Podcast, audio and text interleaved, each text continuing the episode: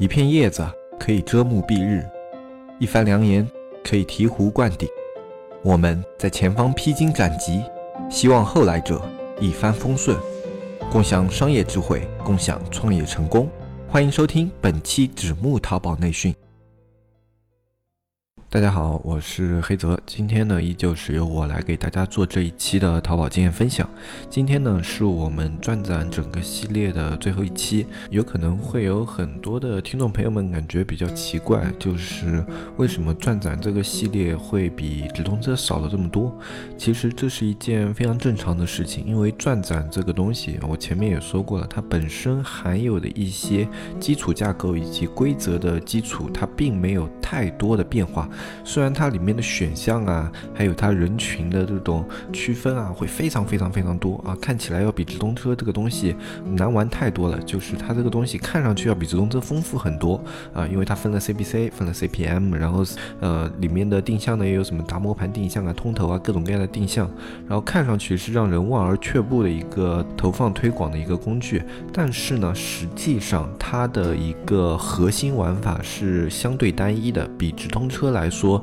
它的一个变化的量更少，它更多的变化是集中在它那些不同的人群上面，而这些不同的人群就是根据你自己对它的了解，然后去选择你的商品要不要去投放这样的人群。而且呢，包括我本人还有我的团队，我们在操作运营的过程中，转展一直是在我们作为一个辅助工具这么一个地位。所以呢，我们对于转展的研究没有非常的深入，因为转展它这个投放啊，它的基础理念呢，跟我们本身的一个就是高利润多店这么一个定位是有些违背的。所以呢，我们对于转展的研究也不能算是非常非常的深入。就我们对于转展有一定的了解，有一定的研究，但是我们对于转展这些里面的各种各样的细枝末节啊，没有像直通车那样去很深入的探究过啊。我们只是大致的会用我们的运营思路去结合转展，做出一些操作，比如说像拉新啊，或者像测款啊，或者说一些就是店铺流失的时候会辅助转展去拉回一些客户，基本上就。这样的一个目的，很少会说我要为了推广啊某个商品，然后长期的去开转展。所以说呢，我们对于转展在日常推广如何使用呢这方面的经验是比较薄弱的。所以呢，我们就没有做什么日常推广转展这样的分享，因为我们觉得分享经验嘛，一定是要从自己已有的那些经历和经常使用的那些方法出发啊，这样的一个经验分享出来才是有意义的。我不能为了说啊，我要给大家证明我很厉害。然后我特地去临时去找一些那些转展的啊日常的开法，然后去随便也不实践啊怎么样的啊就这样拿出来说，那这样子是一种不太负责任的行为。所以呢，因为以上的这些情况，一个就是我们团队。本身对于转展的研究啊，就是啊面向了我之前说的这些内容。然后我们呢认为转展它的一个基础的核心内容本身就没有直通车多，所以这一期的分享呢就是最后一期啊。今天这一期结束以后，我们会继续准备其他的内容给大家做一个分享啊。那么关于转展的内容，我们暂时到这一期就结束了。如果以后大家对某方面的转展操作有有兴趣，就如果我们还没有进行过这样的操作的话，我们可以先。去做尝试，然后进行过尝试总结以后，我们再把我们得出的经验再分享给大家，我觉得这样是比较好的。那么我们最后一期给大家分享的内容呢，就是关于。转展你如何去定义它的人群是否是你的目标人群？因为转展这个东西的核心玩法，其实说白了就是你的营销目的要用哪一块的人群可以达到，然后你去投放这一块人群，这就是转展的一个核心玩法。比如说我要拉回我自己店铺的客户，那你的目标人群就是你的自有店铺。比如说你想要去啊拉到你对手的那些客户，那你的目标人群就是进店啊，然后。在这样的一个基础思路之上，你可以变化出各种各样的思路。比如说，你一个什么活动啊，你觉得要怎么样的一个人群啊，进店，你自有店铺都可以，他们重叠，然后再加上一些意向客户，然后会形成一个新的人群。然后你对于这个人群的期望值是什么？然后你就可以去投放进行一个测试。然后你最后可以看这个测试的表现来决定以后你有同样的啊营销场景，你会不会选择这样的人群，或者在这个人群的基础上做出怎样的优化？哎，这就是。转展一个很基础、很基础的思路。如果我们自己再去用什么其他的玩法，或者用一些啊新的操作去玩转展的话，我们也是基于这样的思路点去考虑，然后去投放一些计划。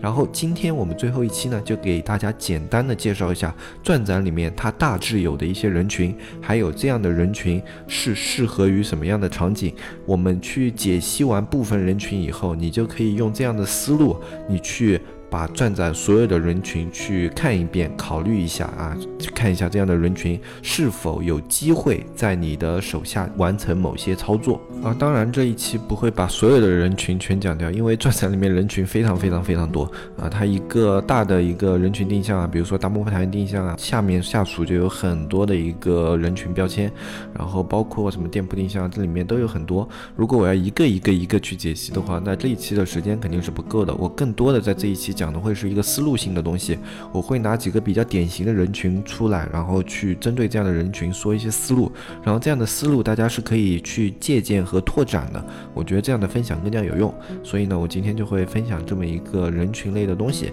然后你们了解了这么一个人群，他们可以对应怎么样的场景？我觉得理解这样的思路以后，你们对于转展就可以有更多的自己的想法啊。因为很多人他们对于推广这个东西迟迟不入手，可能。并不是因为这个东西很难，而是他们自己的心里有一定的畏惧心态，就好像他们不开直通车，他们很大一部分的原因其实是恐惧，因为推广就意味着金钱的投入，他们很害怕这个金钱的投入没有回报啊，这样的恐惧呢，就导致他们不去选择直通车。同样的原因啊，因为转展呢，他们不熟悉，或者说他们很少找到像转展的教程这样的内容，所以他们根本不敢去接触转展。有的人他们啊，店铺甚至。都已经开到一转两转了，他们从来没有去开过转展，这样的运营我以前在交流的过程中也有遇到过。就是人们总是喜欢在自己的熟悉的领域去挖掘更多的内容啊，去进行更深入的了解，让自己已有的武器变得更加的可靠。他们很少会去了解未知的内容，他们觉得未知就代表着风险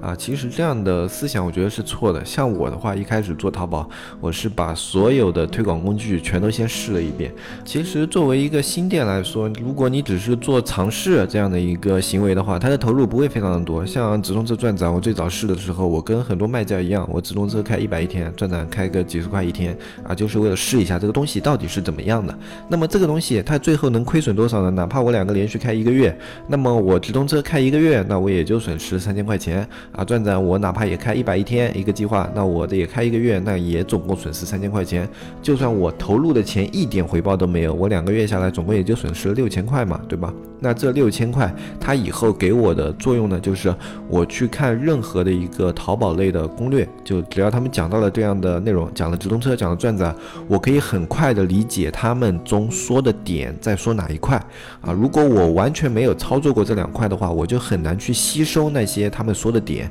这也是我们现在很多人的问题，就是他们根本没有操作过，然后他们就开始去听各种各样的课，有的课呢，他们还讲的特别的深入，特别的晦涩，然后你在完全没有基础的情况下听这样的课，其实跟没有听是一样的。我建议大家，如果要去了解直通车、了解转展，你们宁可投资一点点，不用那么多，你哪怕就投资个一千，你花个一个星期。半个月，然后去了解一下这两个推广工具，然后每天你都去观察里面的数据变化，然后去看一下这些呃里面的一个基础机制，像转展和直通车，淘宝现在做的很人性化，后面都有个小问号，针对于一些难懂的地方，它都有一个小问号，你点进去就可以看到对于这一块的规则解析。这也就是我为什么这次讲转展的时候，那些规则解析讲的非常的少，因为你自己进到转展里面以后，你都可以看到啊这个东西，如果我去讲的话，比较浪费时间，而且讲的。不一定有它那个规则解析解析的那么清楚，所以呢，不管你对转展、对直通车还是对淘宝客有什么不理解的地方，你都可以先到他们的界面里面去看一下。也许很多你的问题，淘宝官方早就把答案隐藏在了你的界面里面。好，那么话不多说，我们接下来还是来讲一下我们今天要说的最后一块，就是转展的人群。嗯，其实说转展的人群可能不太准确，应该说转展的定向啊。转展的定向的话，它分为这么几种，一个叫达摩盘定向，一个通投，然后行业店铺定向、高级兴趣点定向、相似宝贝定向，然后还有营销场景定向啊，大致可以分为这几块。还有一些我就不一一报了，报这些名字也挺浪费时间的。这些定向里面呢，它会进行很多细的区分，然后我去说几个比较典型性的。一个叫通头定向这个东西，我先拿出来跟大家说，就通头定向这个东西，如果你不是非常非常非常非常有钱的话，就这辈子都不要去开这个东西。它的定向就是意义是什么呢？就好像你们在高速路边上看到那个大广告牌，还有你们平时在逛街的时候看到那种啊最大块的那种广告，就男女老少不管啊大人小孩，他们都可以看到那个广告。这个东西就叫通头定向，它不去圈定任何人群，只要你钱放出去了，他随便找一个人给你展现，他就要。扣你的钱，而钻展呢，它本身就是一个弱意向客户的推广方式。然后呢，在这个弱意向客户里面，如果你选了通投，它就可能变成了一个无购物意向人群的推广方式。就你去推销那些人，他根本不想买你的东西啊，但是有时候他看到，嘿，这个东西好像还不错，然后他进来看一眼啊，点击了要钱啊，也有可能就他根本就扫了过去，就连你上面什么字都没看，然后你用了 CPM，他就这样扫一下啊，就是你的千分之一的钱就花出去了啊，这是非常不划算的一种投放方式。如果不是你特别特别特。特别有钱的话，我是非常不建议去开通投这个东西的。就我接触到现在的所有的运营朋友，好像都没有胆子敢去把通投这个东西开长期的。有人长期的玩转展，但是敢把通投开个几天的人，我还真的没有见过。就我自己以前也不怕死的去开过通投，这个东西的转化率和点击率，还有以及它整体的计划表现，就等于是你的投产吧。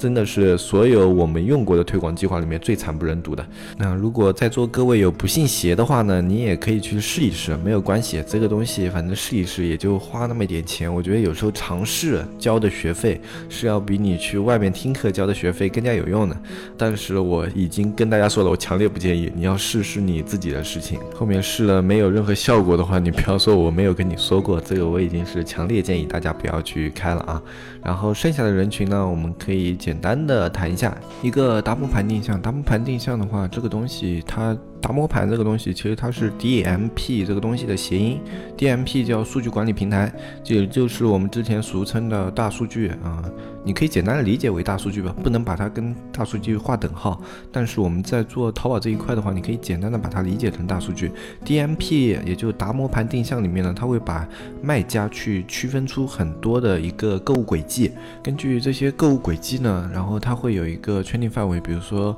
五天、十五天、三十天这样的，然后它进。进行一个区分，然后给这些卖家分别去标上标签，然后你可以根据啊他给你的这些标签数据去进行一个定向的人群，呃，这里面的人群其实是比较好的，因为那些它是通过购物轨迹生成的标签，也就是说这些卖家他对于某一类或者说某一个类目的那些产品，它有一个较强的购买意向啊，然后在这样的意向情况下呢，你去定位这样的人群是啊相对来说啊比较有效的啊，不管是转化老客户啊，还是去拉新啊？达摩盘里面的人群，你都可以去看一下。有很多的人群，对于你来说，我相信这两个方面，如果你要开钻展的话，达摩盘定向里面的很多数据对你是有帮助的。嗯，这也是很多长期开钻展的朋友，他们一直在玩的就是达摩盘定向以及另外的一些定向的结合啊。他们会把很大的一部分时间投入到达摩盘定向的一个研究里面去。但是我对达摩盘的研究没有那么深入。我也就不在这里误导大家。如果大家有兴趣的话呢，我可以找时间去找他们去学一下，学一下，然后再自己系统的试一下。然后如果大家有兴趣的话嘛，我后面可以单独开一期给大家讲一下打磨盘这个东西怎么玩。然后后面的话，我们讲一下一个叫相似宝贝定向。相似宝贝定向这个东西其实非常的有意思。它的定向标签的名字呢，一个是定义为喜欢我宝贝的人，然后另外一种是喜欢我相似宝贝的人，就它整。整个定向的目标是从你的宝贝出发，然后拉进来的人，一个是你的潜在客户群，然后另外一个喜欢相似宝贝的人呢，他们可能是一个你潜在的新用户群。这也是我们在开很多转展计划的玩法的时候会考虑的一个人群，包括拉新啊，还有有包括我们的防守计划，我们可能都会考虑一下这样的人群啊，这样的人群是非常有用的。然后这个人群呢，我们以前也用过一个很有意思的玩法，就是针对于季节性商品的，特别是服装类目的。服装类目你们不是会有季节更替吗？就像现在可能是一个春款换夏款这样的时间，然后在这样的一个时间交替的时候，你的新款如果是个全新款，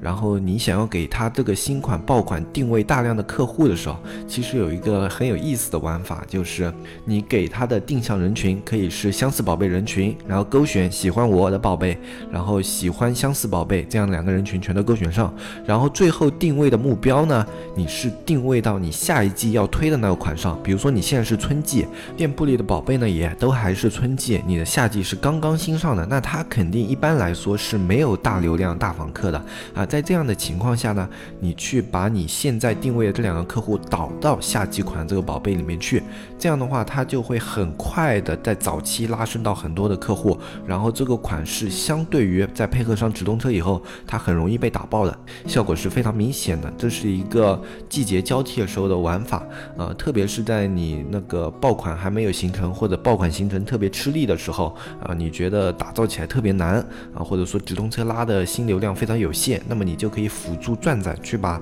宝贝有目的性的定向到这一款里面去，啊，这是用相似宝贝的一种玩法。这个玩法呢，其实不一定要用相似宝贝来定，但是呃，相似宝贝里面定出来的访客相对精准，所以它有效。其他有一些人群你也可以去考虑，但是那些人群呢，你就要去看自己店铺的表现。比如说，你可以去导老客户这样的人群，但是这样的呃一个导法就要保证你店铺的复购率是高的，你导老客户这个人群才会有用啊。就像这样的思路，如果你店铺里面的复购率不高，你导老客户，那它肯定是降低你转化率或者是增加你花费的一种导入模式。所以说，这种导入的话，在导入之前都要好好的考虑一下，你这个人群根据你的店铺表现，它是否合适于这样的营销场景啊？这个都是大家自己要去想的，每个店铺都是不一样的。我呢之前说的这个思路，大家也要去考虑一下，你店铺里面用喜欢我相似宝贝这样的一个玩法去换季是否可行？就是你季度和季度之间的产品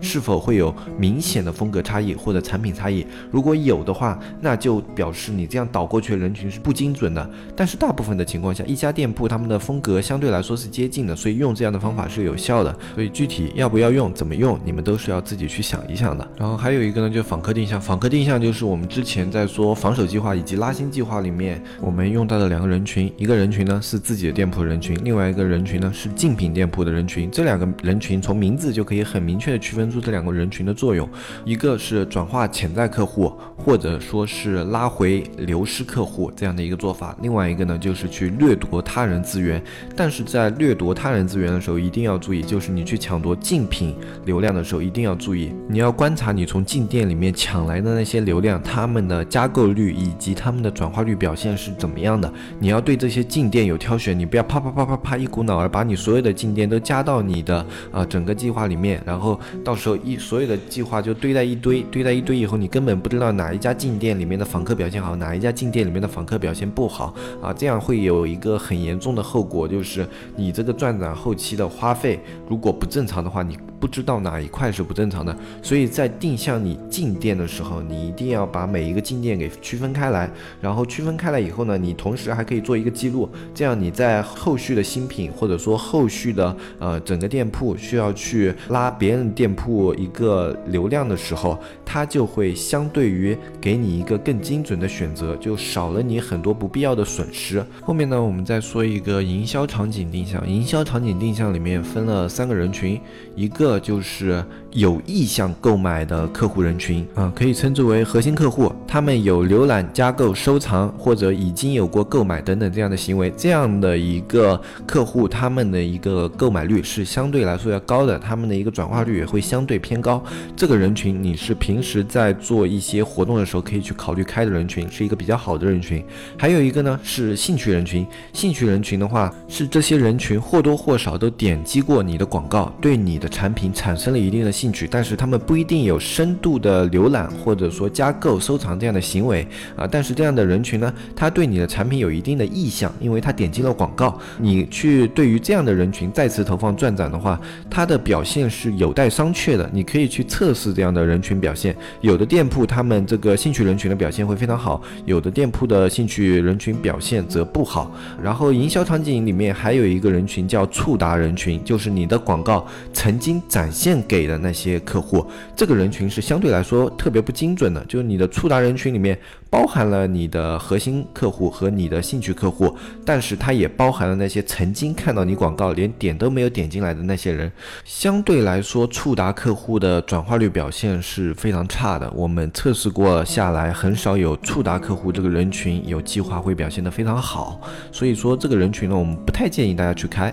但是具体的表现，你也可以自己去测试一下。所有的类目，他们的表现都不同，包括你的店铺不同，它的表现也有可能不同。所以。说这个东西你可以自己去测试一下。我们呢是测试了三四次，都发现这个触达人群的表现明显不好，那我们就再也不开了。你们也可以去做这么一个测试，因为开三四次其实也就几百块或者一千左右的投入嘛，在你比较有经济实力的时候，我觉得可以去尝试一下，就等于用这么一个投入去测试一下，看一看你的这个人群是否是一个潜力人群。如果是的话，那么你就赚到了，因为一个潜力人群，它后期可以给你带来的一个营销玩法的。裂变啊，它的一个价值是很高的，远不止你投入的这些钱。就算这个人群完全没有用，你至少学到了一个经验，对吧？然后最后说一个比较坑爹的玩意儿，叫高级兴趣点定向。这个东西我们曾经一度以为它是一个很牛逼的人群定向，它会给你很多的一个人群客户，比如说啊，你是做家访类目的，他会说什么新婚啊什么样的人群，或者怎么样怎么样的人群，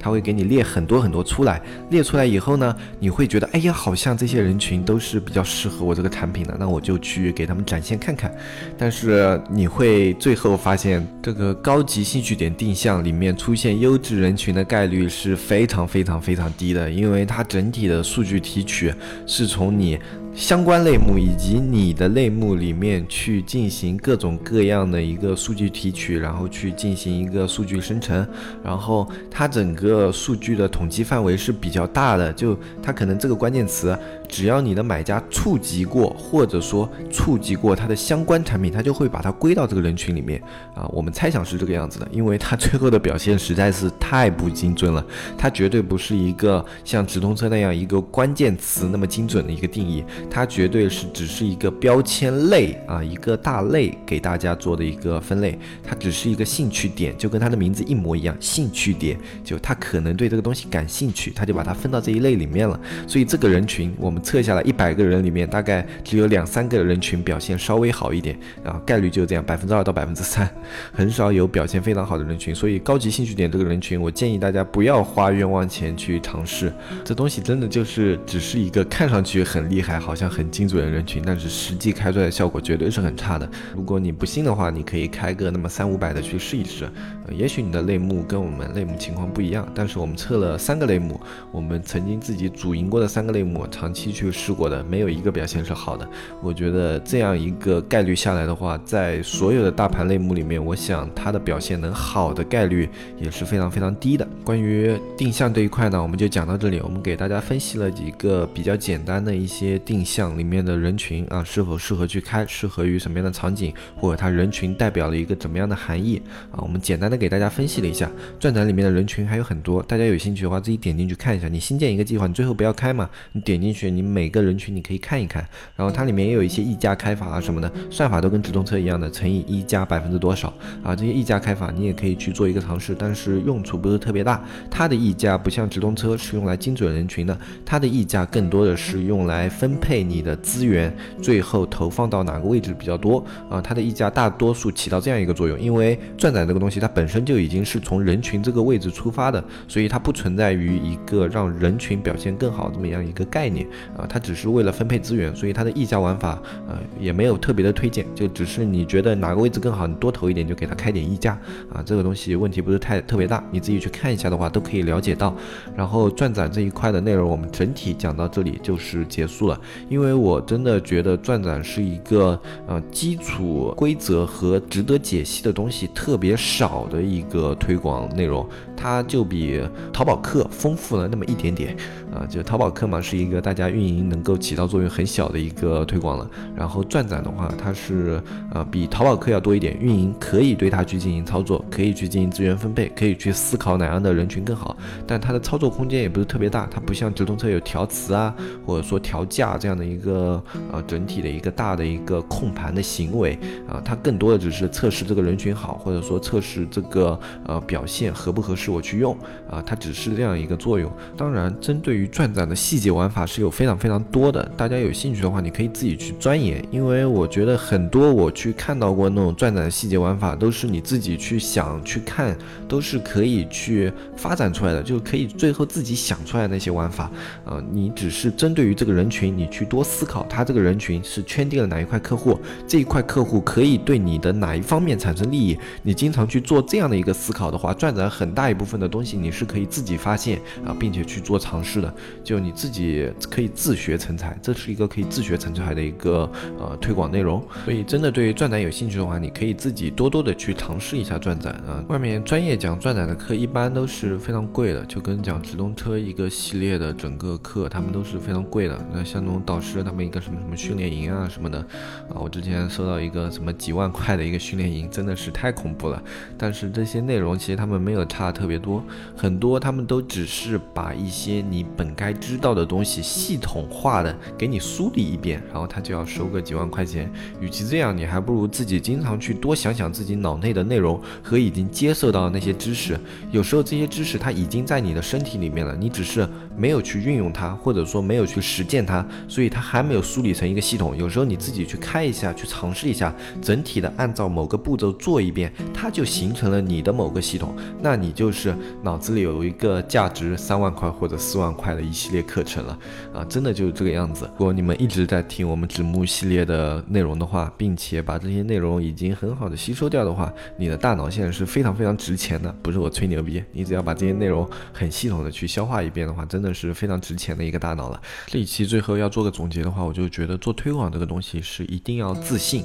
有很多人他们在推广过程中不自信，导致了他们推广最后的失败啊。他们的一个资金可能就差最后那么一把力就到位了，但是他们最后因为不自信，没有推到这一把力啊。有可能他开两百五的直通车，只需要再加一百或者再加五十，他就可以开出不一样的效果。但是因为不自信，他就不敢去加这一点点钱啊，这就是很多人失败的一个原因啊。那么希望这一系列的分享对大家有所帮助。我是黑泽，我们下期再见啊！记得要在结束之前打一个广告啊，就看我们下方的详情吧。我们下方详情里面有关于我们的社区的整体内容。嗯，如果你有更多的问题的话，添加我们社区的客服微信“纸木电商”的拼音，添加我们纸木电商小安，但他会为你解答我们社区大部分的问题。那么今天这一期内容我们就说到这里，我是黑泽，我们下期再见，拜拜拜拜拜拜。